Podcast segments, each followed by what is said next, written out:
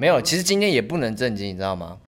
啊，对，我们现在是一个全新的模式哈，希望大家会喜欢这样子很 free 的模式。，free 一点。订阅我们频道，按赞加追踪。还没啦，等一下流水才会讲，还没还没还没啦。好，没，既然讲到频道，我们就稍微介绍我们今天的来宾好了。哦，好好好，这是我们的那个威力执行长，我们前面有访问过嘛，好伙伴咖啡的老板，嘿，对执行长，我们今天又来蹭他流量了。没错没错，二十七岁买千万豪宅那一个啦。二八二八，二哦哦，现在二八可。是你二十七岁买，哎对对对所以算二七哎，看到那这样，我每年标题都要改吗？不用。定期的去更新。定期要改。哎、可是我觉得在这个阶段，我们要直接先夜配一下威力老板的频道，啊，没错没错没错对，。这也是今天的蛮大一个重点之一。大家可以上 YouTube 搜寻魏执行长就可以找到我频道。走遍你主导了，哎，反客为主，这样子网友就在那边屌屌说我们主持人没有也没差，去洗澡算了。。主持人戴帽子那么没礼貌，哎，对对对来宾手链那么粗，很丑。对啊，所以我们今天我们是三个都有戴帽子。对，三个时候对三个都戴就不会没礼貌。其实我本来就是一直都是有戴帽子的习惯，不过但我不知道为什么那天刚好没戴戴帽子。害我们被屌。对，害我们被骂，也不是害我们被骂，就是网友就是喜欢讲一些奇怪的东西。喜欢嘴嘴我手臂，哎哎，对对所以，你手臂臂我真的必须讲，我最近掉了十公斤。最近因为工作忙碌，更忙碌。虽然一直都很忙碌，但是这一年我对我来说全新的挑战又更忙碌，所以整整掉了十公斤的肌肉。那我现在今天特别穿西装，把手臂遮起来，等下又被网友嘴说：“哎、你手臂怎么变那么细？比例很奇怪。你看细也不行啊，粗也不细也不行，细也不行。真的好难为。哦所以就是在忙新的品牌，是不是？对，哎、那在这边其实就可以直接进入到我们的主题了、哦。哎没错对然后这位其实就是我们之前有访问过嘛，其实有在看我们频道的应该都会知道，就是好伙伴咖啡的执行长威力执行长威力老板。开始啊，其实在这边也要告诉大家呢，就是大家都蛮喜欢威力执行长。那他现在也开了一个个人的频道，叫做威力执行长，大家直接搜寻就可以找到。那威力执行长为什么想要开这个频道啊？那其实最主要也是上次那个访谈，我觉得诶得到蛮不错的回响，那个流量我有吓到我啊、因为我本来是以平常心在准备，然后我觉得诶原来大家在创业上其实有蛮多问题，那刚好这些问题是我也能够解惑，所以我觉得借这个机会去创个频道，然后诶可能一些我我的自己的个人资讯可以帮助到其他人，其实动机蛮简单，很单纯。那目前也没什么流量，所以希望大家可以多帮我分享，对啊，最主要是这样子啊。对，那波流量其实也有吓到我们，到现在还在持续成长，现在已经大概三十八万吧。哦，差不多。不知道有没有新粉丝没看过，应该都看过了那。啊，希望这希望这些人呢，可以去他的频道看这样。对对如果不喜欢我们的，赶快退订。哎 对对对对，不喜欢看我们节目的话，就赶快退订。然后像我们刚刚说到说，威力执行长在做新的品牌嘛，对，那为什么会想要做一个新的品牌？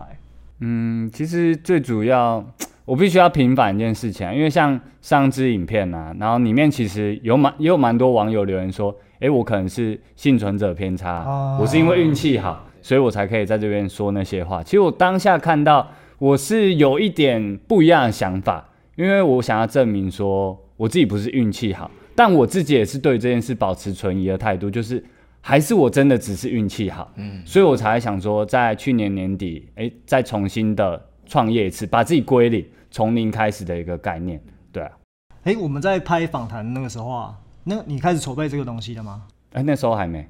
哦，对，所以其实是因这个访谈而起的归零创业，哦，所以是一个网友激励的感觉，对不对？呃就是我们打脸跟酸民嘛，也不算打再脸，再这样，就是再再次想要证明啊。嗯，对啊，再次挑战自己这种概审视念。一下，这对啊，样。可是其实因为你现在新的品牌是做一个健康餐嘛，对不对？对，那在你加入之前，应该说在你投入这个产业之前，有很多健康餐已经的品牌已经在市面上了、嗯哼。你为什么会想要选健康餐这个品牌啊？其实最主要，我觉得从两个方向出发，个人跟企业。从个人端的角度，第一个是因为家里的关系，其实我家人，然后还有我女朋友的父亲，都是因为癌症而离开。那我自己的惊觉就是，就是祸从口出，病从口入嘛，就吃对于健康的影响其实蛮深远。所以我也希望，既然我在吃这产产业待了这么久，然后应该要创一些真正能够为大家带来健康，也不是说好伙伴不健康啊，是就是保持一个健康的一个一个饮食啊。提然后供卖更多健康给大家。对，这是基于个人的部分。那基于企业的角度来出发的话，其实我们整个企业进层面来说，呃，企业 S 型的成长曲线，就是说企业发展到一个阶段、一个高位点之后，如果没有再做一些向上的突破，其实它就会急剧往下坠。所以以去年来说，整个好伙伴咖啡是来到了高点，整个发展模式的高点，所以我们必须在那个状态做一些全新的突破，包含到可能开新的品牌，又或者是再去做展店这样一个，所以是基于两个不同的出发角度去做这件事情。是不是针对员工的升迁管道，再加上你原物料控管的部分？诶，你讲到其实蛮关键的，因为像我们的企业愿景是让努力的人翻转命运。那如果老板一直卡着那个位置，不愿意将位置释放的话，那是不可能达到这个企业愿景。所以我们必须不断的创造机会，让整个企业的升迁活络起来。所以创个新品牌就会有更多的机会，这是基于企业的角度去做出发。哦，对。可是我我们记得那个时候来听你讲啊，你说那一间店本来就是你是保持着一个不亏就好的一个态度，嗯，就现在现在也是有赚嘛，而且现在一店超多哎、现在大概四间了，准备要开第五间对不对？对对对。为什么当初会说就是不亏就好？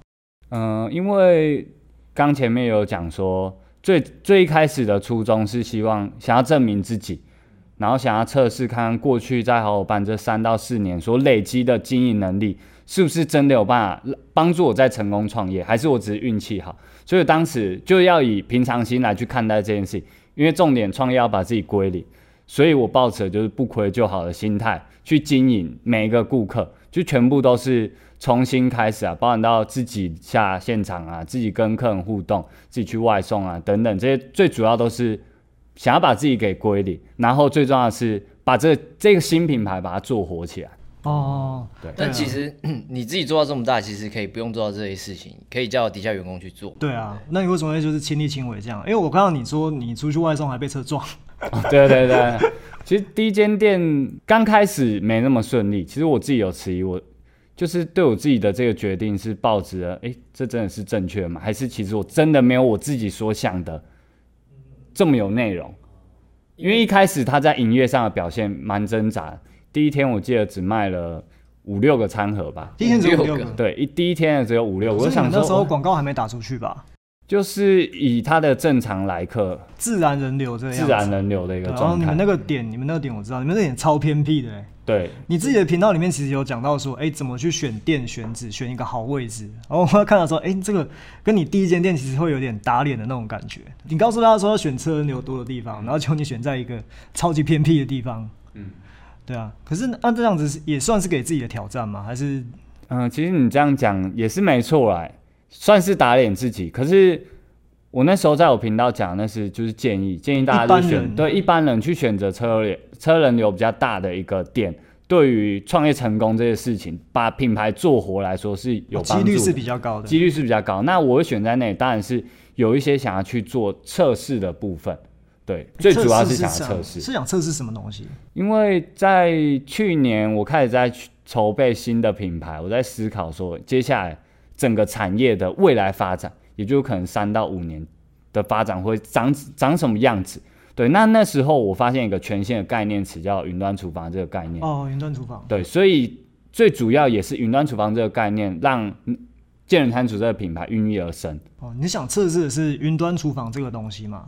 对，那云端厨你那时候。模式大概是什么样子？就是我其实不不想吃自然人流，我就是想靠就是哎、外送，纯外送这样去把这个东西卖出去，这样。嗯，因为云端厨房它的概念其实蛮单纯，就是以一流商圈、三流地段来做商业模式的贩售，然后最好是不要有实体的贩售行为，以外送虚拟的模式来获利。所以我选择一个一流商圈、三流地段。当初一开始的想法很简单，可是真正做了大概两三天之后，发现哇，我这个想法蛮蛮天真的，所以赶快调整营运策略。哎、那你后续就是针对营运策略啊，做了哪些调整啊？其实做了蛮多调整，因为刚前面有说啊，我我每件事情亲力亲为，最主要是我想要了解不同产业的美角在哪里。像我刚刚有说，呃，初期从备料啊等等的准备，然后到自己外送，为什么要自己外送？其实最主要是想要了解哪一些人会想要叫外送，以及外送我最远能够触及到什么范围。那你你刚刚问那个出车祸，其实就我送完，然后我要赶着去送下一趟，因为外送其实真的蛮辛苦的，真的蛮辛苦。我要赶着去送下一趟，刚好是桥下的位置，然后一转过去，帅气的转身，然后一个阿嬷，他就逆向，然后这样她吓到，然后我跌倒。因为我不想撞到他，所以我就哦赶快顺势的跌，因为我没有很快，嗯一转过去他吓到我，我怕他会怎样哦，没有真的碰撞。对，所以我就赶快倒下来，然后我就刚好累残，哦，这一餐对，然后回去刚好可以讲个故事给电影的同仁听，说，哎、就是大家多辛苦啊！没有，不是是大家出门出去外送一定要注意安全，刚好有一个机会教育，那这样子的一个行为也可以让同仁就觉得说，哎、一起共患难那种感觉，嗯，这也是帮助这个品牌成功的其中一个点。哎，那你们店里面是同仁会自己出去送吗？还是全部都仰赖 f o o Panda 跟 Uber Eat 其实目前比重应该算是一半一半，哎一半一半？，三分之一比三分之一比三分之一，我们就是外送的组成是外送平台自己送，然后还有配合的算是运送团队，专门只做外送的一个营运单位哦，，不是你们自己企业内部的体系，不是我们企业内部，啊，那你们自己企业内部体系就没有送了，这样就大概占三分之一左右。哦三哎三分之一，刚刚有提到说那个店的位置不好，怎么样个不好法？你觉得？不好法其实不好法很很简单，就是因为依照我们人的消费习惯，就是最好选在比如说我们卖吃的附近有卖吃的，那就最好，因为人会依照自己的习惯来去做选择。比如我突然想要想吃某一个东西，我就会想到某一个区域。那那边不好的点就是它本身那边就没有一个想要买吃，呃，算是去买吃的东西的一个习惯。旁边是手机行嘛，然后在旁边是好几家服饰店，然后加上那边车流非常少，因为它算是一个大楼的，有点像是巷弄的接近死角的一个一个状态，所以它基本上没什么车流，一天它的车流可以用手指头可以数得出来，你就知道多少。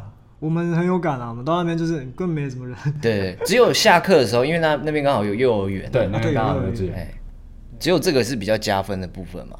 所以其其他没有加分，但是它有一个最大的优势是我们在那个位置看得到汉神巨蛋，但是那里的人流绝对不会进来这里，啊，这是劣势。对，而且你们是卖健康餐嘛，你们名字也取叫健人餐厨，我觉得这个名字有几个意思，我自己看，想卖？健康的东西，然后卖给在健身的人，是这样吗？当初一开始在创品牌名的时候，其实想法就觉得一定要好记，啊，对，一定要好记，最好是听到这个名字跟我们的产品能够有所连接，那这样会能够为这个品牌加分，所以取叫健人，因为健身的人嘛，健康的人，健忘的人，刚好也是我们整个品牌的三大主轴。哎，健忘的人是指健忘的人最主要是这个品牌故事，对，品牌故事是因为呃，我女朋友父亲因为癌症离开，那为什么他会得癌症？就是因为他常常健忘，不吃饭，不吃东西，哦，不吃饭，不吃东西也会得癌症，对，不吃，因为他得的是胃癌。空腹啊，空腹那个胃酸一直这样烧，哦。因为就是胃溃疡啊，胃溃疡就会到严重就会变胃癌，胃穿孔、胃溃疡、然后胃癌这样。对，所以就是健忘的人最主要也是要提醒大家，就是要记得吃饭，因为哎，这大家真的很忙碌。我我自己也是也是健忘的人啊，也是要提醒我自己啊。我觉得我们自己也很危险。我今天也蛮健忘的。我。们今天到现在还没吃饭，对，哎，威利，那既然你一开始知道说你这个店面选的不是这么好，然后云端厨房也没有做的那么顺利，那你之后是怎么让这个企业体系整个营运上来的？那关键的点是什么？这样就是一开始在设定上太 focus 在云端流程面，哦，流程流程面就是哦，我想要透过行销的方式，我想要透过云端厨房的流程把这个整个品牌 run 起来。后来我发现，哎、这两个都不行嘛，所以我必须把自己归零，让自己重新回到我是初创业者那个心态。那这个心态里面最重要一个点就是一定会很积极的把握每一个客人。哦，哦，其实又回到本嘛，本还是客人啊，客人如何爱上你的品牌？你做了很多想要的操作，但客人没爱你，也是没意义啊。所以重新回到服务好每个客人，把每个餐点做到完美。哦，那这样就回到你刚刚说你亲自下海的这个部分，对。然后我们之前在建那个澄清店的时候，我没有看到你亲自服务客人，对，嗯那感觉真的是，哎、如果我是客人的话，我会觉得蛮哦宾至如归这种感觉。因为我本身就是外场出身啊，所以对于跟客人互动来说，非常的 easy 啊。Easy 对，easy 就是互动超级自然，然后我可以把他们想要的那种温暖的感觉 touch 到他们心里。哦，对，服务业还是以人为本，以人为本。可是那这样来很多人，你有没有用什么特别方法把这些人留下来，让他们会一直买，一直买？因为我记得你说过，你们的回头率很高，嗯极高这种。中间是做了什么关键的操作吗？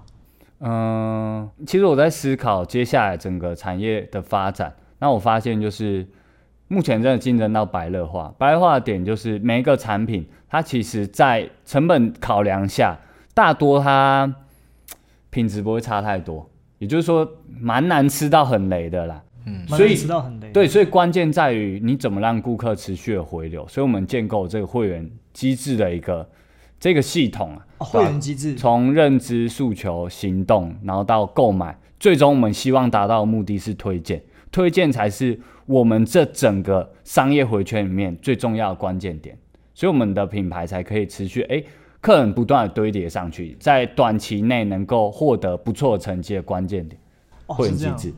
就是让客人去介绍给他朋友，对。然后朋友再介绍给其他朋友。嗯，不断的转介绍，那我们就要思考就是顾客会如何介绍我们，因为顾客介绍我们其实就短短的一个概念，比如说品牌故事，比如说来这里的会员价，我们塞了蛮多的点，让顾客愿意主动去介绍我们，一些着力点这样。对一些着力点。哎，那印象中上次看到你们店啊，大部分都是预定客，就是来、哦来拿了就走。哎、嗯对对对对对。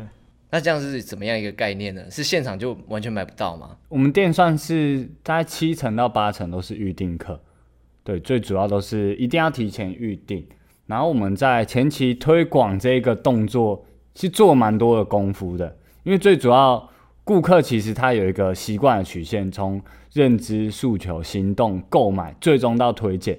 我们希望建立的这个消费回圈，就是最终的目的是主动推荐这件事情。那其中差了两个内容吧，因为其实很多人他在你在跟他推会员，比如说我们去外面饮料店啊或什么，他们说哎、要不要加入我们会员，大部分人都会拒绝。哦觉得麻烦啊。对，像我就不会加我，也不会加。对，那我我我自己思考的是，我该如何让他们主动询问如何加入会员这件事情。那现场客有什么差异？他是会买不到吗？因为像我上次去想要吃，然后忘记哪个口味就买不到。哎，这是第一个，呃，我们针对品相上面有做了限定，会员限定跟一般一般客人限定，然后跟价钱上面，针对品相跟价钱有会员价跟非会员价，啊，对，你们会员价好像是贵个十块钱嘛？对没有没有，会员会员价会比较便宜员价贵十块，对对对，会会员？价还比较贵。这个买一个忠诚度是不是？对对对对对，信仰信仰。没有啊会员价会比较便宜十块钱，像我这种贪小便宜的人，我就会想说，啊加个赖好像也没怎样，加一下。不会少一块肉、啊。如何可以加？对对你就会想要主动询问说，哎，你们这个怎么加会员？啊这个就是那个动机嘛。对，嗯主要一开始就有一个锚点给他，锚点就是你要加入会员就会便宜十块。哦，哦所以他就会主动，对他还会主动询问你说，哎、我我要怎么加入？这时候我们关系就会变嘛，是你主动询问，而不是我要求你加入，那你就会哎、有一个请求的感觉，哎、怎样可以加入会员？哦哦，因为有比较便宜。对，那会员的这个量慢慢累积之后，我们会有一个仪式嘛，这个仪式就是顾客一进门之后，我们就会说，哎、请问预定预定几号呢？那这时候新的人会想说，哎、怎么来的人都会一直报号嘛？哎、我五号，哎、我十号，哎、觉得是不是来这里都要加入会员？所以后续加就是一个好康？对，是哎一个从众效应的概念哦。当每个人都在做这件事情的时候，你就会觉得，哎、自己好像也要做这件事情。所以，慢慢后续我们推会员就非常顺利，基本上十个客人里面九个会加入，只有一个会打枪，甚至到零点五个。哦，这么少哦。对，那他加入了之后，第一个他可以拿到限定的品项，第二个他有比较便宜的优惠，这时候他又会为我们推荐，哎、我跟你讲某某店我是会员，然后比较便宜，哎、那间真的好吃，因为他在这之中他产生了优越感，优越就会让他愿意去分享给他他的朋友。哦，所以我们在这里会员机制里面建立的不只是针对优惠或者是品类上的限定，还针对他心理状态的一个优越感啊，或者是呃与众不同的感觉去做建立。哦，这蛮深层的嘞。真的蛮深层的，这个是很蛮深的套路。哎，嗯，商业的这个部分，我觉得其实商品卖的是人，那人会不会买，最重要的是心。所以如何抓到他的心，就导入了这个商业心理学的概念在这个品牌，其实非常深。我刚刚只是略点一二而已。其实我们整个操作基本上都围绕着商业心理学，也就是所谓人性在做运行的。哦，所以这一套是一开始就已经设定，还是说其实有慢慢做调整？其实，在初期的时候就已经把这个商业心理学全部塞在里面，让他慢慢的养成这个习惯。但一开始是测试，诶，这个商业心理学。心理学是真的有办法去塞入到商业回圈之中的嘛？对，后来我测试出来是，诶，确实可以。我刚刚讲一二两个点，那后续当然还会有其他。我是不是能够为让顾客主动帮我们说故事？对，那这个怎么去运用？那那那你们的那个会员是主要是挂在赖里面，对不对？对，挂在赖里面。然后我前阵子才发现一件事情，因为我加你们的会员，嗯，然后我发现我都收不到讯息。因为我没有封锁你们啊！我在传讯息的时候不会传给男生，对，不会传，基本上要传给女生，因为赖传讯息要钱啊。对，他现在涨价，他以前是吃到饱，然后他现在不是吃到饱。对，所以要做一个精准受众，就是传给最有可能来你店里消费的人，不要传给那些无效受众。哦，所以说不是针对我，是针对所有的男生。是针对，针对你在座的各位。所以呢，我订餐是 OK，但是我不会收到你们的行销讯息。对，没错。那你们在赖对那个女生的这些行销讯息，算是反应好吗？反应其实蛮好的，因为女生，我这么讲啊，我们一个品牌啊，对于男性来说，男性买的永远是呃产品功能，那对于女性而言，他们买的是品牌价值，所以这两个出发点的角度不同。女生可能不在乎价钱啊，或者等等各方面，CP 值，对他们不在乎 CP 值，不然。百货公司里面一楼就不会有这么多精品专柜。对啊，也是也是也是也是。对啊。可是那我的问题又来了，就是你们大家在沟通哪些讯息？那你为什么会认为男生不会想看？就是内容大概是什么？最主要传递一些故事。哦，都是讲故事面的。故事，不管是呃，可能老板娘跟同仁间的互动啊，或者是我们跟顾客间的互动，又或者是我们自己经营上的一些心情跟想法。传递给大家，哎，大家可以感觉身临其境那种感觉，好像共同在经营，所以就会从一开始的诉认知、诉求、行动、消费，最后到为我们推荐。其实这是我们整个回圈里面最重要一个工作，就是所有的顾客会愿意主动为我们推荐。那我们可以如何让他们帮我们推荐这个品牌？像故事就是一种能够让他们主动愿意为我们推荐。那讲到故事，可是你们店真的很多故事，你是平常就有在做这些记录吗？没错啊，平常就有在做这些记录。对，那是都真实的吗？会不会是虎烂的？也没有到虎烂，有点添油水这样子啦。呃，就是会让它故事现在更鲜明一点。哦，改编是真实故事的感觉。对，改编是真实故事。好，OK OK。好，那这边我又想问一个问题啦。那你知道他们客人大概都是怎么去推荐给朋友的吗？嗯，其实这不用想说顾客怎么推荐给朋友，只要想自己怎么推荐给自己的朋友。那去拟定策略，比如说你会介绍一个品牌或者是一个产品给你的朋友，第一个你可能会介绍它，哎，多好用，或者是讲它的故事，比如说，哎，介绍，哎，最近那个 Nike 它 LeBron 又出了什么，然后 LeBron 最近怎样怎样怎样，像我自己会发现这个点，其实是因为我有去观察到国际连锁知名的这些品牌，他们基本上不会讲说自己有什么功能。基本上都在讲故事，就像 Nike，呃，他的那个标语 Just Do It，他最主要就是一直在讲这些球星的故事，所以我觉得故事对于人的影响最大。哎，但是哎，问题又来了，那 Nike 的受众，我主观意识啊，我认为说他们的受众应该是男生居多吧？可他们一直在讲故事，你不是说故事对男生其实还好？应该是不是说还好，而是影响力没那么大。但是因为 Nike 的 base 比较广。所以可能讲故事的这种手法只会对呃十分之三的男性有用，可是他一次是对着全球七十亿人讲故事，哦，所以那十分之三，哎，这个基数还是很大。但是因为我们基数比较小啊。所以我们就只能针对更精准，对，更精准，然后就把我封锁掉了。没有封锁。啊，对，没跟你讲而已，没跟我讲，不想跟你讲，跟你讲没有用，我浪费这个钱。讲了你又不会来买，对呀，买了你又嫌吃不饱。对对，是真的，支付宝是真的很。对我也认真觉得，以男生食量的话，其实有一点，我觉得一个便当不够，要吃两个。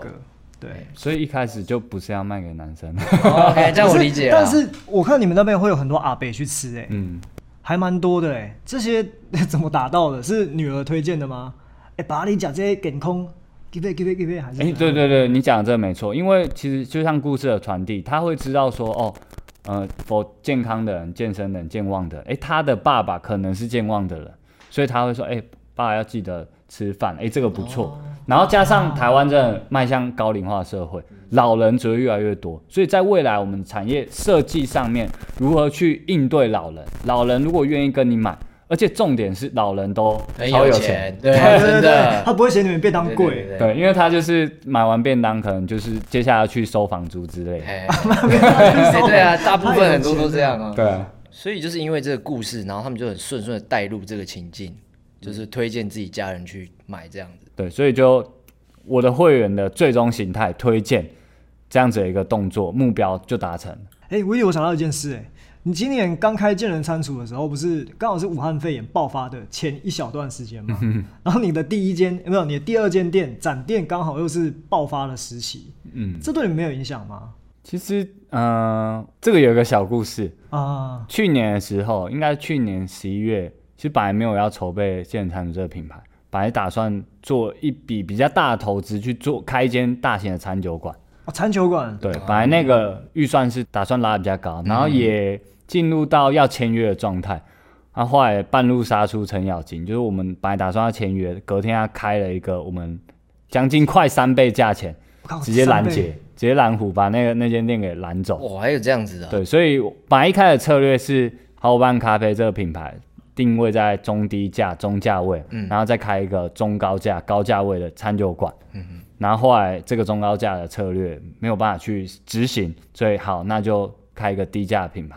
所以诶，诞生了健人餐厨。然后在展店的过程，应该第一间刚刚讲的是会员机制啊，然后等等，其实跑得蛮顺利。慢慢在那个车人流比较不好的那个区域，诶，嘿建立了我们的品牌跟客流量。哦然后慢慢我们要准备做第二次的展店，然后刚好碰到这武汉肺炎，然后产生了所谓这个便便当之乱，什么叫便当之乱？就是大家都在卖便当啊，就是可能所以那段时间很多新的便当品牌出来嘛，没有新的便当品牌，是旧有的餐厅，包含到啊啊饭店，对对对，对全部都在卖便当啊，饭店超多，真的超多。便当做了一集饭店，对，毛起来卖，大家都在狂卖便当。然后我们在那个阶段，其实我认为是因为武汉肺炎，反而让我们这个品牌加速成长，啊，因为我们是会员制嘛，嗯然后大家提前预定，等于说你的这个取餐的等候时间会减少。然后我们在那时候就特别打出我们只接受预定，为了去防范疫情的关系，哦哎、所以反而那时候销量又再往上提升，哎，所以说你们是反而没有被影响到，哎，没有被影响到。因为我们那个时候还在热风夜市摆摊啊，然后那个时候我们就惨到不行，所以我们想说会不会各大行业都这样？可是那反过来说，那种聚餐形式，像你们原本好伙伴咖啡，那应该就会影响蛮大的吧？就像你刚刚说的，惨到不行。哦，惨到不行，对啊，惨到不行。疫情刚出来的时候，其实影响还没那么大，大概掉了两成左右。我觉得，哎、有我们这个品牌在消费者心中，我们还是有 hold 住。嗯，可是到是过年前那个海军那一波，哦，海军海军四月啦，对那一波影响很大，就是海军一爆出来，我记得刚好是礼拜一吧，嗯整个来客大概掉了一半，甚至更低，然后店面整个冷冷清清。我那时候其实蛮担心的，对，可是也刚好在那个机会，建餐我开第二间店，然后等于做一个风险分散，哦，均摊掉这种感觉，对，因为我海军那波爆发出来，其实马上应该说疫情刚出来二月的时候，我们就以与我们的经营团队开始讨论，最坏的情况下，可能好伙伴一一个月要赔多少，那我们要赔到什么时候，然后止血或者是终止这样子一个赔钱的状态，可能把好伙伴收起来。哦，是哦，你们有做那样的打算？对，在二月我们就做好沙盘推演。那如果发展到这个情况，那我们同仁接下来该何去何从？我们要怎么去创回健产组这个品牌，让整个算是所有内部的同仁都可以安稳的度过这一波疫情，还可以有稳定的收入，甚至是更好的一个收入状况。所以说，那其实这样听下来，会不会有个可能，就是可能真的影响到好伙伴要收起来，那全部的员工都会变成健人餐厨的员工这样？我们那时候真的真的有做这样的规划，就是也不要说收起来，是点还在。那我们怎么做转型？因为在那个情况下，大家很聚餐的需求没了，嗯但是呃吃饭的需求还是在，对绝对还是在。那我们如何？我们那时候其实想了蛮多，比如说转是不是转型成超市？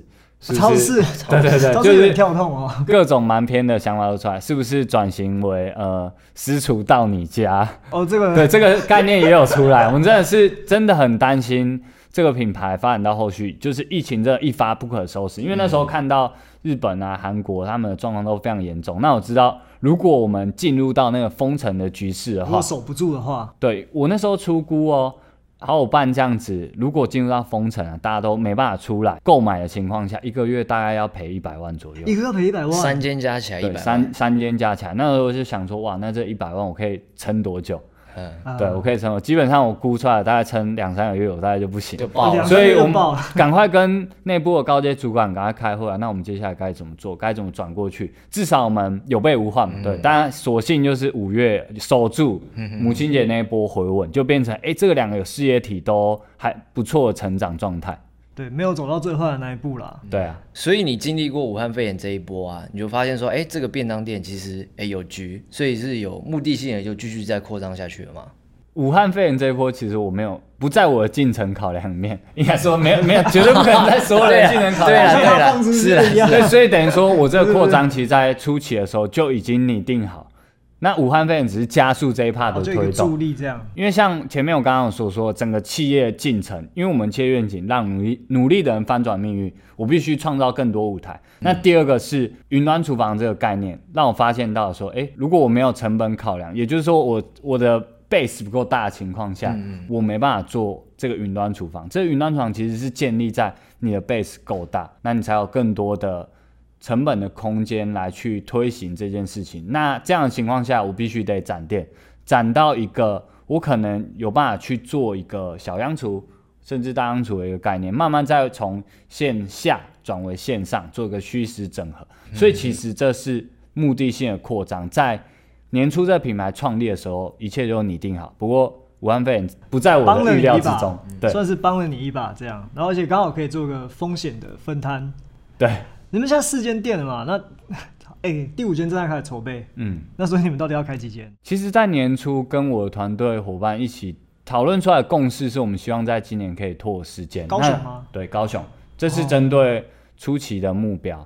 那以长期的目标，这个品牌我们希望打造全台第一的为女性而生的便当店。哦，全台为女性而生的便当店，不是全台第一的健康餐。没有，是为女性而生，因为这是健康餐只是一个切入点，嗯，等于说先从小众市场健康餐去做切入，那慢慢的我们有基本的量，比如说同样的原物料，我们还可以做哪一些延伸，后续可能就会再创其他的内容，不会单单只好像只否健康餐，那、现在有了吗？哦目前都有在做蛮多支点的测试，像是比如说像嗯，我们其中一个品相是那个蒲烧鲷鱼，哦，就它就比较不属于健康餐这么纯健康餐的一个概念。它 酱料听起来好像没有到那么健康。但是这个品相销售的状态蛮好的，很好啊，应该说很好，比我预期的好，所以我觉得大家喜欢的是健康这个概念，而不是单单只是喜欢健康餐的这个内容。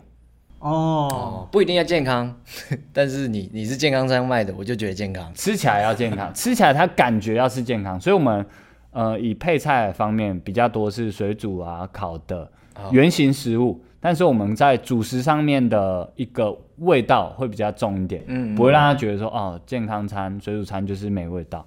哦，所以要纯很健康，那我就点鸡胸嘛。那我如果要有一些味道，我就可以点鲷鱼这样。对对对对，那我之前看到那个。凉面是什么东西？其实这就是也是测试。策略性的产品，哎，你一季一季一季，你就要推出一些新的内容，嗯，让顾客知道说，哎，你持续有在调整。这个其实是我从那个麦当劳那里学来，哎，麦当劳我怎么说啊？因为我之前应该是高中那时候吧，他有推出一个品相叫做什么黑白双宝，还是黑白双煞？最近好像是最近的事吧？没有没有，之前他就有做过他是在一个汉堡盒里面塞两个汉堡，一个黑色一个白色。然后我就想到，哎、哦这什么东西？我就吃，然后超难吃。它不是，不是超好吃，它不是什么，就是哎、还可以哦，是超难吃。后来我又发现说，哎、这个操作很厉害，因为它会定期推出一些新品，然后你去吃了，你觉得很难吃啊，算了，我还是吃原来，就你又会再去一次。哦所以它定期的就一直推出新品来刺激消费。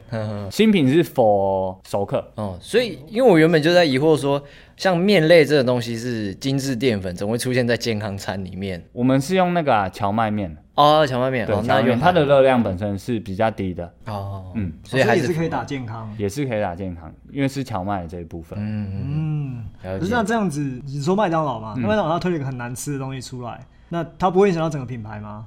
就是哎、他们怎么推了一个这么难吃的东西出来？那那个就一档而已，对不对？他这要的很明确啊，讨论度哦，就不单单只是 for 产品功能，推出这个新品，它的目的是讨论度。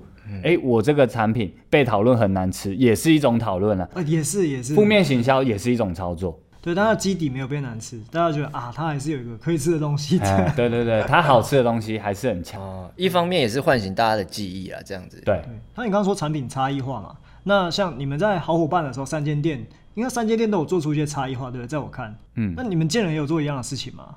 三间店其实目前还没有针对产品段有非常明确的差异化。哎、你但是说建人还是好伙伴？见人见人哦建人四的部分，间四间，对，目前是没有针对这个产品段有很明确的差异化，但是针对来客，应该说客源的组成，确实在顾客端是有蛮大的差异化哎、。怎么说啊？因为像是以北高巨蛋啊那个区域来说，它的客源组成就比较多，像是上班族啊，或者是一些家庭主妇，嗯，对，家年轻的家庭主妇。哦，年轻的，，对，那中正那边很明确，就是完完全全就是上班族，假日基本上没什么人。我在那边算商办区嘛。对，商办商办超级密集，应该算高雄最密集的商办区。对对对，那四维那边老人比较多，因为那边早期非常多的老师住在那里，嗯，因为旁边是师范嘛，哦所以等于说，哎、很多老师其实住在那附近。那老师老了之后就变老老师，老师 也是收入相对还不错的这群人。对，那边老人比较多，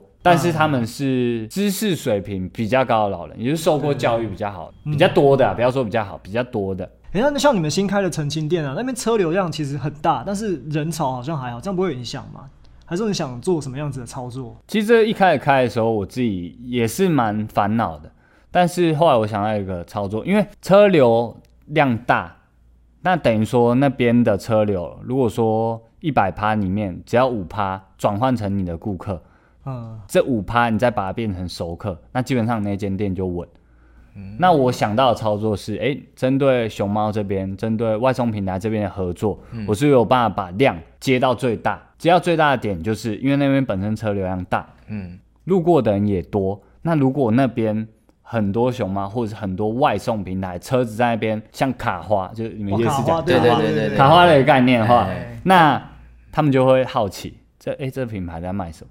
那目前操作一周下来，其实成效蛮好的，哦是哦，哎、也是你影片讲到那个从众效应嘛，同一个概念，同人多我就想要知道，哎、到底是什么东西？人多我就想去，哦，没人我就不想去。哎，那你一开始怎么让熊猫塞爆那边啊？嗯，其实这蛮单纯的，单纯的点是我自己在操作很多商业操作，我会习惯以顾客的角度来检视这一切，所以我去审视在平台上面使用的习惯是什么，也就是在熊猫或者在 Uber Eats 使用的习惯是什么，它的版位的排序是什么。版位的排序，对，版位的排序很重要。那版位排序决定顾客看到你的时间点嘛，他先看到你可能就会先下定，或者是你版位排序是比较前面，你就会曝光给更多人知道。嗯嗯嗯，所以我针对哎、我像熊猫，它的版位排序很单纯，第一个排序是你购买过的，啊，哦，你买过的，你买过它会排在第一个。嗯，嗯嗯然后第二个是你有跟他们做一些广告互动，比如他本月推荐，对，本月推自己去跟他们谈吗？对自己跟他们谈，然后要给他们钱？对，要给他们钱，等于说买广告的一个概念，哦，或者是他定期会有一些活动，像是买一送一啊，然后七折啊，或者是第二件半价之类的这种活动，嗯对你有参加的话，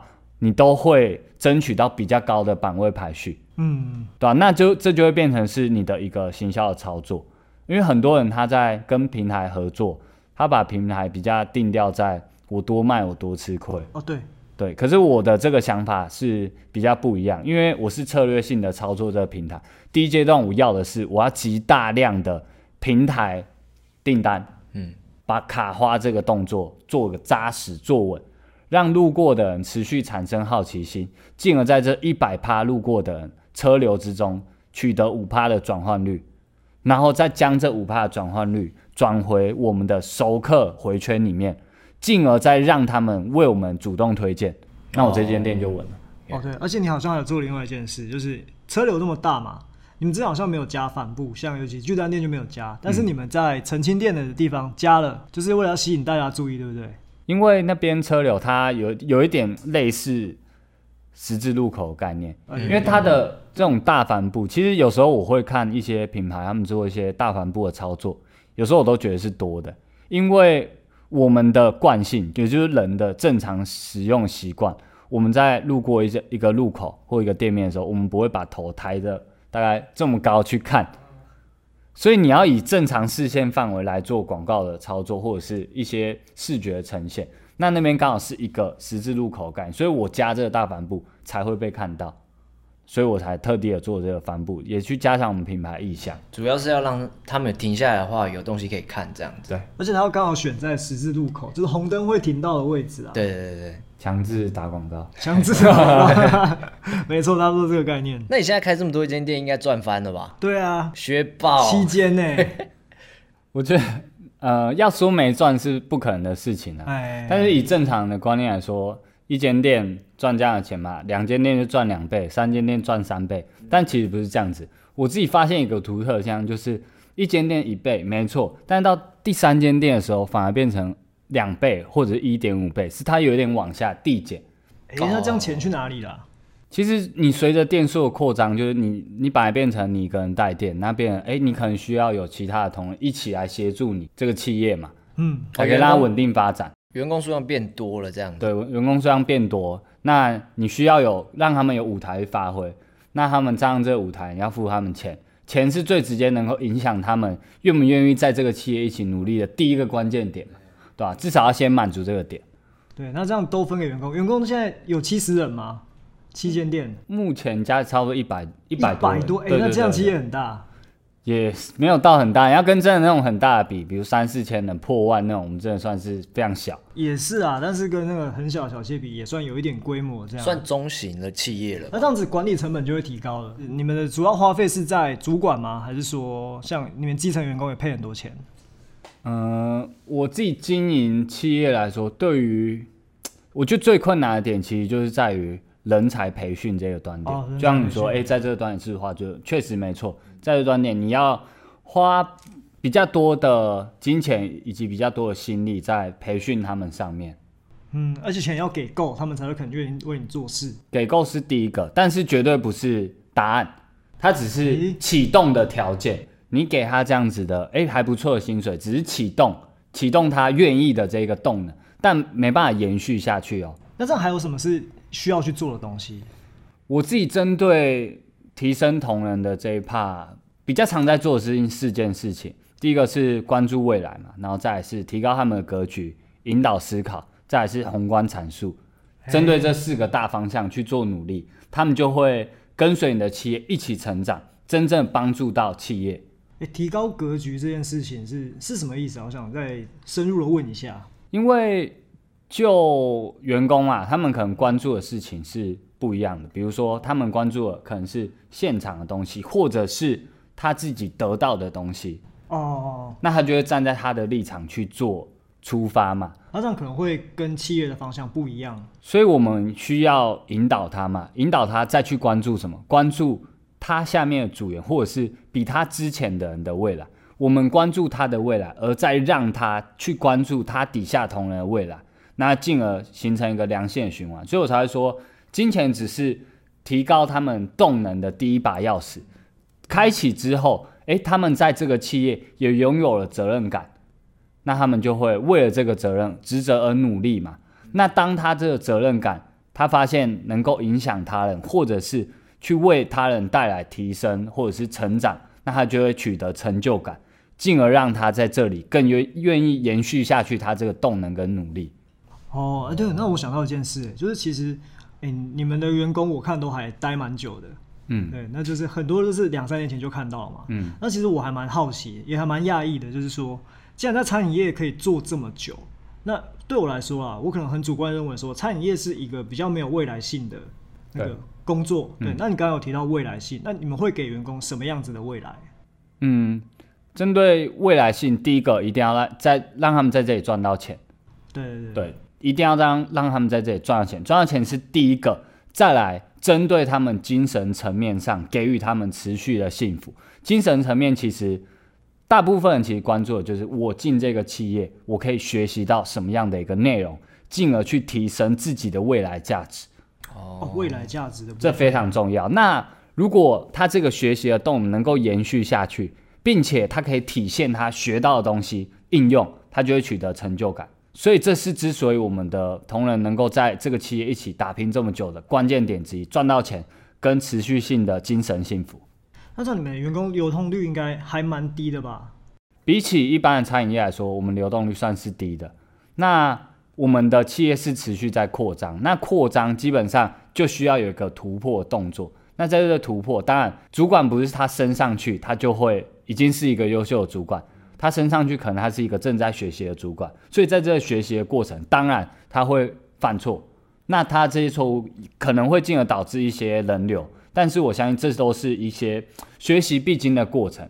诶，可能有人因为他而离开了，他去开始去反思自己有哪里做不好的地方，可以怎样做调整，让未来更好。就所以说，你员工的流动，可能员工离职啊之类，也有可能是就是你们管理层比较疏忽的部分，嗯是这样子吗？员工离职通常两个方向嘛，第一个是在这里没有被关注到未来，第二个是与企业理念不相符。我们针对第一个点，就是有可能是他的主管还在学习，学习如何去关注组员，学习如何去领导或引导他人。那可能还没有学完，所以他的主人还没有撑到他学完的这个啊，对对对，结结果。受不了了，对，所以就先离开嘛。那第二个是与企业理念不符，是因为我们整个企业基本上依循的一个准则就是利他的，利他跟无我这样一个原则去做运行。所以说，在做很多的决策或者是日常生活中，我们更应该是去帮助他人，而不是去关注自己，自己有没有得失嘛。那如果你一昧的是关注自己，你就是一个自私的，那他就会被这个企业给淘汰，而且不是透过怎样应试的手法、硬性的，比如说把他直接开除或者等等，他就会自己觉得跟这个企业的有点格格不入的感觉，哦对对对自我淘汰，这我发现的共同性。算是有点慢慢被挤掉那种感觉。他就会在这里可能也跟大家没办法融入在一起，然后进而得不到成就感。对，得不到成就感。因为刚刚讲到说发给员工的薪水很多，哎那到底是多少？多少？哎呀这个好好说吗？detail 不要说是谁就好，不好说吗？不要不要说是谁吗？哎，可以讲数字。好，其实这也不是什么秘密啊，因为我我自己个人是蛮喜欢曝光我们同仁的收入，因为我觉得这对于整个社会来说，可以打破那个劳资对立，好像就是哦，老板都赚钱，然后员工都赚不到钱。啊其实我们这里最高阶的两个主管，今年的平均月薪，我们讲平均月薪大概落在十七万左右，十七万，对，十七万平最高阶的两个主管。以餐饮业来说算非常高的。呃，对，因为这么讲，其实这两个人他算是比较特别，也很很优秀。应该说我们的内部的同仁都非常优秀。这两个主管他们在好伙伴这个体系大概是两年多，快三年，快三年的时间。那其中一个是本身他是在餐饮业，一直以来都在餐饮业，包含到去饭店啊等等打工啊。啊，他是执掌外场的主管，那一个执掌内场的主管，他本身完全没有餐饮经验，就跟我自己也有点像。我们都是同样是理工背景出身，然后他也是完全没有餐饮经验，然后刚开始来就不会拿刀啊，连拿刀都不会连，拿刀都不会，就太夸张超级白痴的。对，但是没有人一出生就会拿刀啊，对啊，只是他学的有点久，大概三四个月还在不会拿刀，哦，这样是算久的，所以有一次去我就想说，哎，是在干嘛？怎么三四个月还不会拿刀？什么鬼东西？对啊、可是其实他自己在这个从一开始不会拿刀，然后完全没接触过餐饮业，然后到后续他透过他自己的方案，因为他是算理工背景，所以他很很会去分析问题跟成因，然后他要去改善。他知道说，哦，那接下来我应该如何学习用刀？学完用刀之后，我如何提升自己的料理知识？然后再来现场职人面都完成之后，他开始学习，哎，如何去带领一个团队，然后一步一步往上升。所以他是从时薪那时候一百五吧，然后一直到目前月薪平均都十五到十七万这样子一个概念，对吧？那其实这中间可以看出一个人他有点类似创业者那个心路历程，一开始是 PT，然后慢慢的升成正职，然后再往上变成组长，然后开始学习管理嘛。然后哎，管理做的不错，在往上突破，开始变成主厨，然后开始带领一间店的内场，然后哎，在这个职位上也是发挥的很好，很好的关键其实很好去理清。我只要关注他底下的同仁是不是优秀，我反而不要关注他，我只要关注他底下的同仁是不是优秀，因为我们的企业理念是一个利他的概念，所以他有没有利他，决定了他到底能力有多强。所以在这个过程，哎，主厨主厨这个阶段确实因为他。提升了整个内场的氛围，以致影响到整个外场，让一整间店强盛起来、稳定起来。所以接下来他要往上突破嘛，本来是一间店，现在开始带领着三间店，整个好伙伴事业的这个事业体都是由诶这位内场主管跟另一位外场主管。那那位外场主管他算是一个。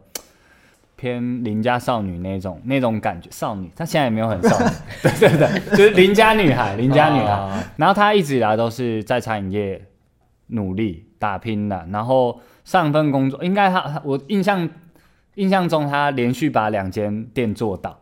然后做倒，对，做倒。我说：“哎，你为什么会来 这里？”他说：“哦，因为我上一间收起来了。”哎，那上上一间也是收起来。我就，那我这一间，害怕，我是不是该注意？危险。我是不是要注意？我那时候说，我是不是要注意一些什么？对吧？那他也是从公路生开始做起，对吧？他年年纪跟我差不多，所以他其实蛮依循着整个企业的规划来做努力。比如说，哎，公路生，然后接下来依然是正职组长，然后一直到副店长、店长，然后到区经理这样子的一个过程。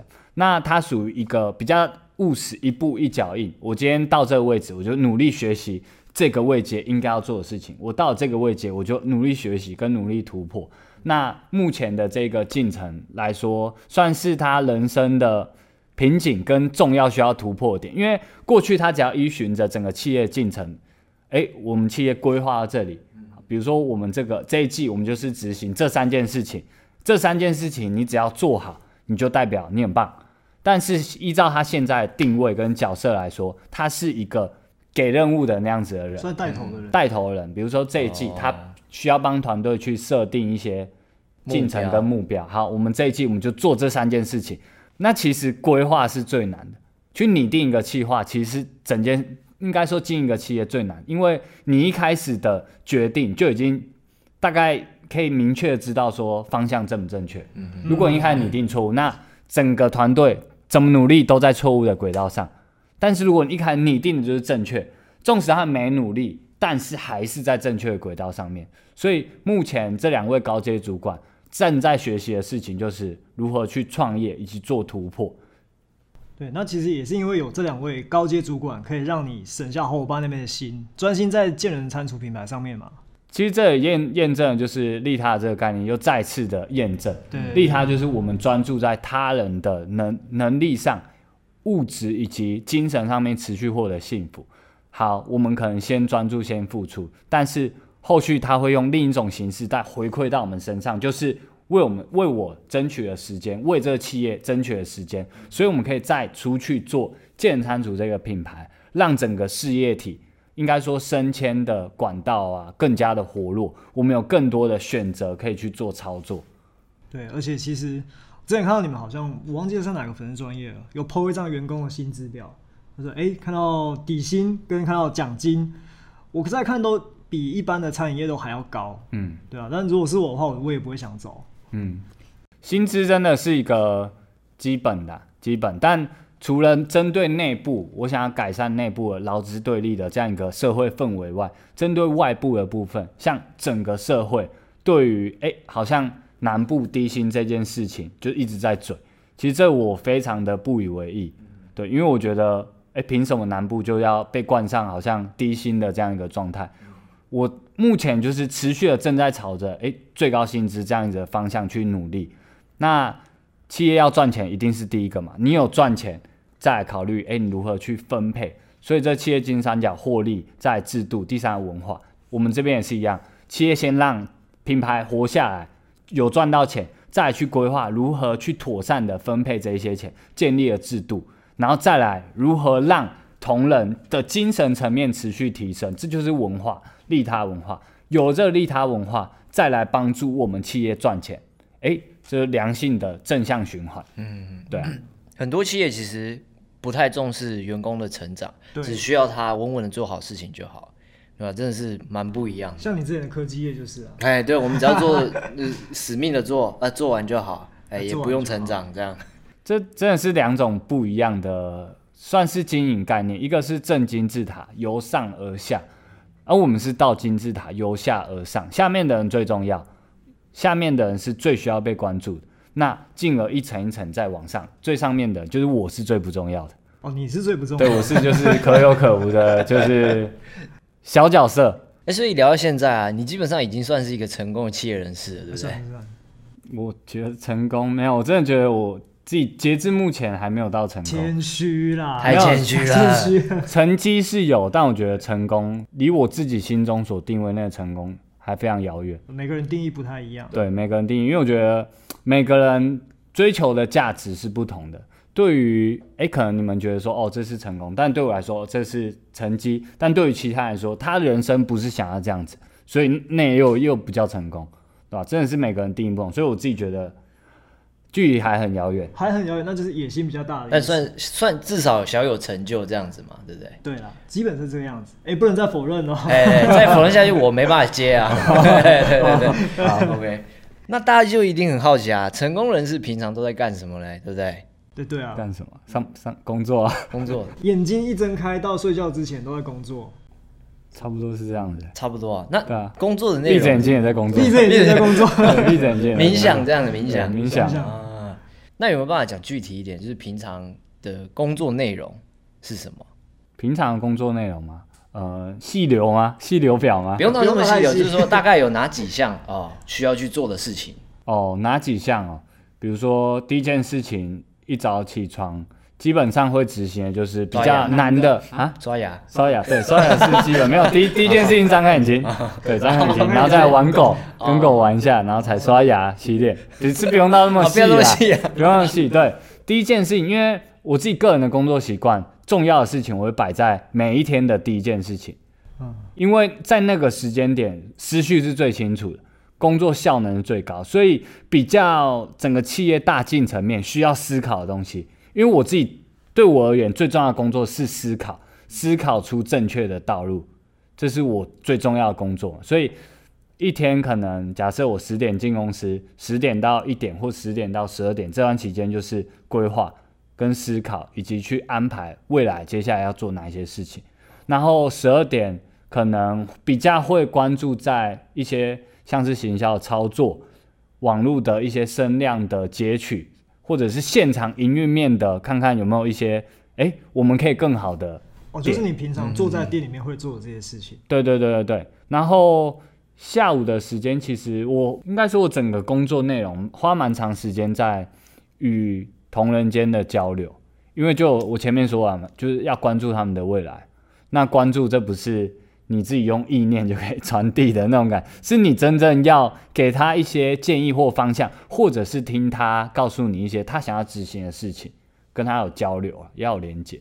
所以基本上一年到头来，每一天都在工作。基本上差不多是这样。连我自己可能说，啊好，今天可能硬要规划一个放假时间，嗯然后放假出去了，离开我习惯的一个工作领域或者是地点之后，我我到了外县市或者到了其他地方，还是看别人的商业模式怎么操作，间谍行程这样。还在看就哎、诶这这要怎么弄，我要怎么运用在我的企业里面啊。这个不错，我可以抄一下。这对完全没有松懈的时间，这样子。应该说，对我而言呢、我觉得最大的差别是我把它变成一个日常，我就是我把工作跟休闲是并在一起，工作即休闲，休闲即工作，哦，所以我一直工作，我不会觉得哦好累，或者哦好烦，或者是哦真的受不了，因为这对我而言就是一个休闲了，嗯，因为我在休闲。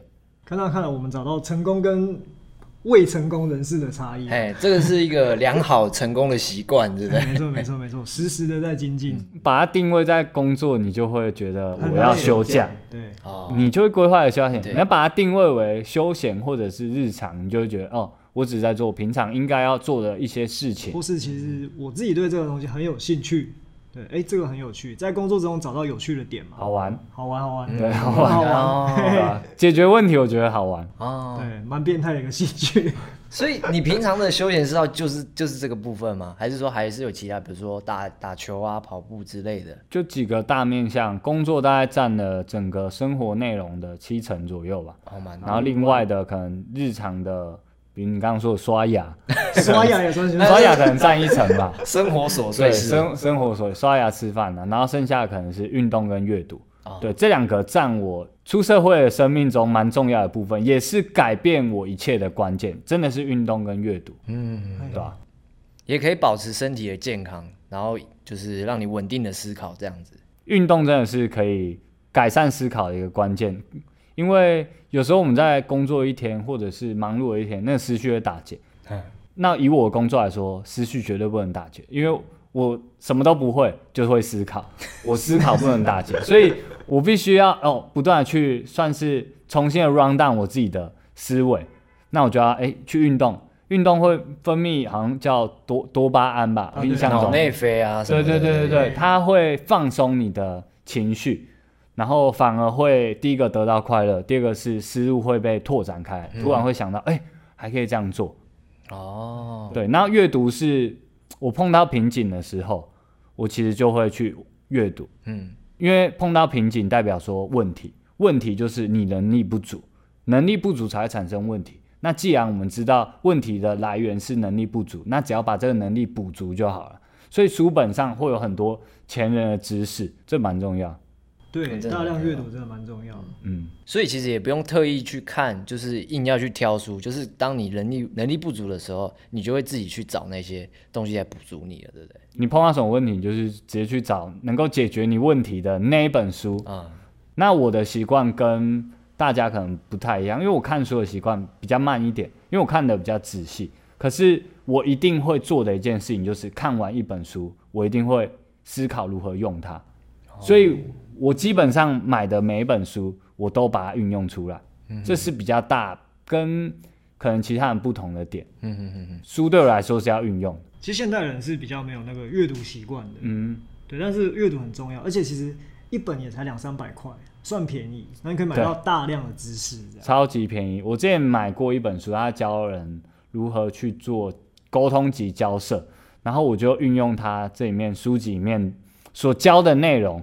大概因为这一本书，我反而帮我省下或赚到可能有破百万，都用在员工身上吗，不止啊，可能用在对外啊，或者是对其他事业体，对对对对对对对。谈判啊，什么什么之类都用得到。之类都用得到。比如说，像我自己会开一些讲座或者是课程，那其实这些讲座跟课程都是浓缩我自己所学到，等于说我直接帮大家整理重点、必考题、嗯必考题。必考，比如经营或创业必考题这样子的一个概念。嘿，那我这边发问一下哦，就是这些东西会出现在你未来频道里面吗？你现在的频道会，我都会讲到，对，所以说 OK，那大家假如说想要知道这些下东西，想要知道这些东西，去订阅威力执行长的频道，我自己这个频道是抱着真的是平常心，我就觉得，经营。如果我这些东西可以利他，相信这些未来会用某一种形式再回馈到我身上。嗯，我一直以来都是这样子。其实我觉得已经有了，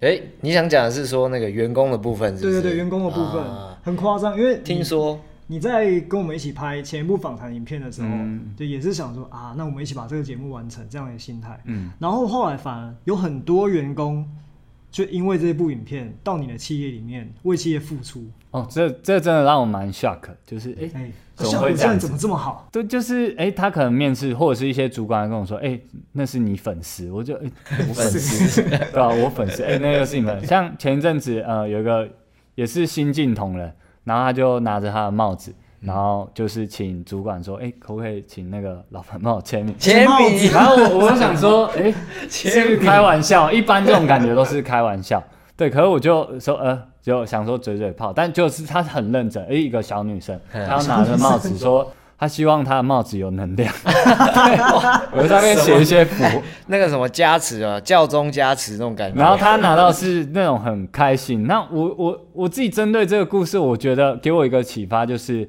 我自己在用某一种形式正在影响这个社会，而且是传递一些正面能量。嗯嗯嗯，哎、那所以说有看过你影片的粉丝跟没看过你影片的人，他们表现会有差吗？你说就针对他们进来这里工作，对啊，还有他们向心力之类的。其实差蛮多的，因为我觉得教育职能简单，因为有做跟没做，做的顺不顺，这个时间可以解决。可是文化类的东西，这需要认同感啊等于他一开始就把最难的这一 part 认同已经建立起来了。那他真正时机来了，他发现哎，诶跟他想象的又是一样，等于最难那一 part 解决，他只要先就是接下来解决简单的职能方面，那他就会顺顺的往上发展。啊哎、，所以说看似浪费一个下午陪我们拍片，实际上 有省到公司得到更多成本。对，就是哎、一个好像又是利他一个概念，就又用某一种形式回馈到我身上，我得到更多其，实我觉得是翻倍哦。应该真真的是这样子，真的，哎所以我要感谢你们。所以说我们啊，别这么说，不等一下要这么说，发票给他。讲啊。哎呦，哎呦，直接寄发票给你。对我等一下互惠头，嗯好，给你对头。互头给你，对。那他们想到你的企业是想要得到一些什么？你了解吗？其实蛮应该说，所有同仁进来，不管是我或者是主管啊、督导他们，哎、我们一定会执行一个动作，就是哎、面谈嘛。那我们面谈会了解，就是哎、为什么会想要加入我们这个团队？嗯，你希望在这个团队得到哪一些东西，以及你希望在这里学到哪一些能力能够帮助你的未来。那一起拟定一个他的目标之后，我们来针对他想要的这个目标一起来努力，协助他。嗯啊，又是一个利他。对，又是一个利他。那我们只要协助他达成目标，他就会用他的方式再来帮助到团队。大部分员工想要得到的能力是什么啊？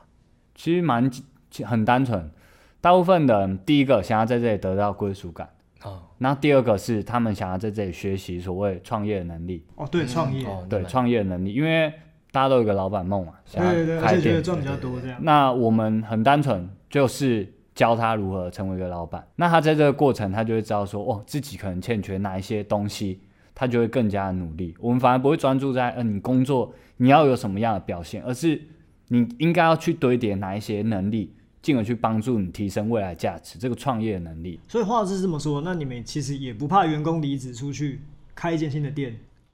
嗯、我自己的想法是这样啊，我觉得眼前看得走、学得走、偷得走的东西，那都不叫做关键能力。嗯，那都比较关键。关键是在于我们的心法，我们的经营的心法，这是偷不走、带不走。如果说心法你没有带走，你学习这些表面的东西，你可能短期成效会不错，但是未来呢，会持续不错吗？所以我真的不怕，诶，他们学任何东西，我也非常愿意将我一切所知道的知识完全都告诉他们，纵使他只是新来的人。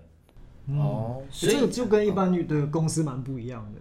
一般公司蛮怕你会带东西走，或者做一做不做这样。可能我们也没什么东西吧。不会啦，哎，所以照你上面说的，只要你拥有这个心法，不管做什么都会成吗？理论上来说是这样，没错。理论上来说对，理论上来说是这样。好，那我们先考考你，考考你，考考你。我们出个超偏的东西。哎，假设我们今天要卖丝袜，那你可能会怎么做？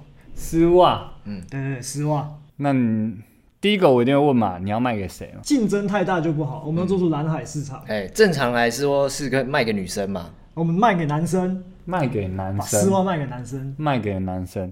那你想要卖什么？男生嘛，什么情况会买丝袜？正常的是买给女朋友，嘿，要么不然就是有人穿过的丝袜 原，味丝袜，对，原味丝袜，对，原味丝袜对，，这个够刁钻吧？丝袜，对，原原味丝袜，如果你也能卖，那就算你厉害。嗯，其实原味丝袜，嗯，好，假设我们的商品是第一个我们卖给男生嘛，嗯然后再来是卖原味丝袜。好，第再我就会思考的是，好，因为它符合第一个条件，人无我有，基本上市场应该可能没有人在卖原味丝袜，可能我自己不知道啊，但我们假设它是没有在卖的，假嗯设还是你知道，我不知道，受众。又没在买，想钓我们，好，假设呃，没有人在做这件事情。好，基本上符合获利的第一大关键任务我有，所以一定可以获利。嗯。重点是你怎么卖，好卖给男生，然后卖什么？卖原味丝袜。嗯。然后再我们就思考是它在哪里卖，我们可以做出神秘感，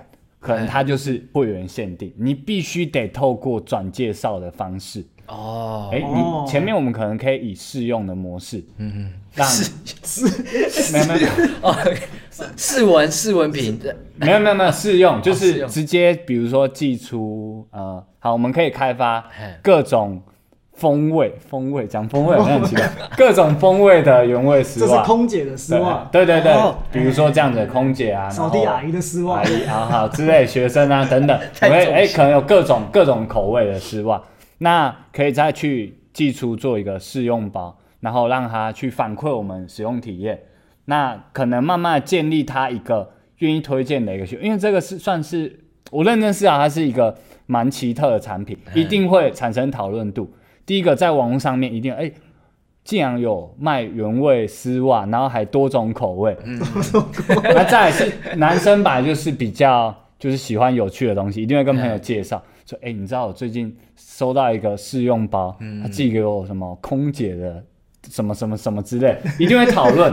男生就是心智年龄，就是像我一样，就是其实还停留在小时候，就是哎、虽然说脸是成熟的，但是其实就是很北蓝。有个开关打开就变对，开完就哎、然后变美就是开始讨论，可能跟你的朋友讨论，这时候有讨论就有流有流量，有流量我们就要思考如何转化为销量。这时候我们透过建立一个会员机制的概念，又产生一个神秘感。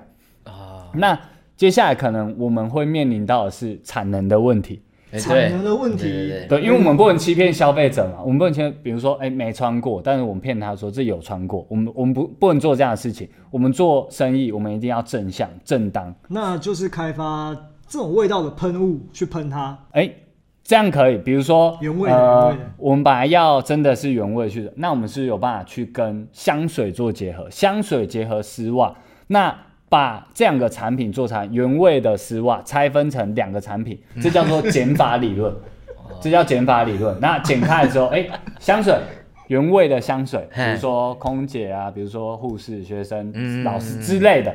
然后另一个另一个产品产品事业线就是丝袜，那会变成你有两个支路可以去延伸，别人就会好奇说，诶，到底是什么样的一个味道？产生好奇心，就是你转化订单的关键点。然后我就想买看看。对，一定会想要想买。对对对，尝鲜，所以说这个事业体系基本上一定会成。我个人目前听下来，我已经有点想要开始做。投钱下去做对，啊，但是真的真的是不错，我自己这样想起来，但可能会是有点偏。可是人我有关键，绝对是一开始想象想到的东西都是很离奇，嗯，但是你必须得透过不断的提问。刚刚提到的可能为何卖，卖给谁，怎么卖，卖什么，卖多少，在哪卖，这些哎，全部都找出答案之后，你的这个事业轮廓会渐渐的清晰。嗯，那清晰之后想完，接下来就是执行，执行之后会碰到问题，那改善问题，基本上你的事业体就会渐渐的导向成功。所以你问我说这个事业会，我认为会成。你认为会成？所以说，在这个讨论的节点，就是威利老板连丝袜都能卖，哎，原味丝袜，原味丝袜都对能如果我不得不卖这个产品的话 不，因为第一个，假设说好，真的我我不幸承接，不不要说不幸啊，我很幸运的承接了这个事业体，我一定会思考的是如何把它做活嘛。嗯活下来之后，我就会思考如何做大，做大之后如何如何做久，所以。做活就是哎、卖出原味刷，然后建立了所谓的会员熟客回圈之后，然后如何扩大，因为扩大之后会有产能的问题，所以开发出、呃香水。香水，然后再结合丝袜，这时候如何做酒，能把品牌的概念导入进去嘛，啊，对，对吧？比如说 Highlight 原味丝袜，没有人会买啊，对，哎，一想到 highlight 就想到我们两个人脸，谁会买？超臭啊。哎，所以这时候其实做品牌有一个蛮大的关键，就女生买的是品牌价值，男生买的是产品功能，所以必须要抓好这两个原则。对，那男生要的是产品功能，所以专注着把功能做好即可。哦哦，香味重，就好了，对，就我我们就买单这样。对哎、我不会买单了，啊，哎哎，所以你平常都是去哪里买？我没有在买这种东西啊。哦，你没有在买没有没有没有没有。哦哎，对对对，不不要要讲偏，我们。讲偏讲偏了啊！哦，讲偏讲偏，好，拉回来拉回来拉回来。所以，我们今天得到最大的收获就是连原味丝袜都能卖啊。看来无理人长没有什么不能卖的东西了。哎，反正我思考就是活下来再说，重点先先活下来，一定要先活想下来，办法把东西卖掉。想办法活下来，想办法把东西卖掉就对了。嗯，那所以说，如果观众有想要挑战无理执行长的东西，可以在下面留言。对，问他说，可能我连指甲都想卖掉，这样。哎，对啊，连什么掉下来的乳牙也想卖，有没有这种东西？对，那也不一定要留在我们这边，可以去威力执行长的频道下面留言。没错没错。大家可以直接搜寻“威力执行长”，就可以找得到他的频道了。对，近期应该说持续不断会分享一些经营相关啊，或者是创业相关，甚至是个人能格人格提升方面的知识，在我的频道，也希望大家可以订阅。对啊，那我们今天就感谢物理执行长，也是聊了不少东西啊。对，聊蛮多的，真的是 真的学到很多啦，真的。没有互相交流啊，互相啊，互交流。相交流。我那如果喜欢我们这个系列的影片的话，记得订阅我们的频道，按赞我们的 FB 跟追踪我们的 IG，也别忘记去威力执行长的 YouTube 频道订阅哦。耶、耶，我们下次见，拜。拜。所以，我们今天得到的结论就是，连原味内不是最大的收获。这叫什么？啊对，这叫什么所以我们今？天最大的收获就是，在说哎、原味内裤都可以卖。不是，你是不是买内裤？早一哦，买内裤啊！回去翻一下我。听到了。原味内裤，原味内裤，好，不然真的。原味内裤，我跟你讲，那个真那个原味内裤那那个真的做下去，我跟你讲，最认识谁？庄一起一天到晚在买丝袜。找丝袜工厂就好你在了。找人，哎、是你可以帮我穿一下吗？你可以帮我穿一下吗？他找他的那个黄美朋友过来帮他穿那个丝袜。吗？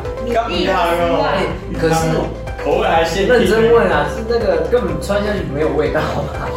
你怎么知道？女生香水很重，应该穿到就会有味。你买了是吧？我又没有买干嘛要，没有没有没有，你 拿到的是真的，我拿到的就是没有。所以如果我真的这个世界成的话，如果你寄免费包给我，我也闻啊。就问一句，seven，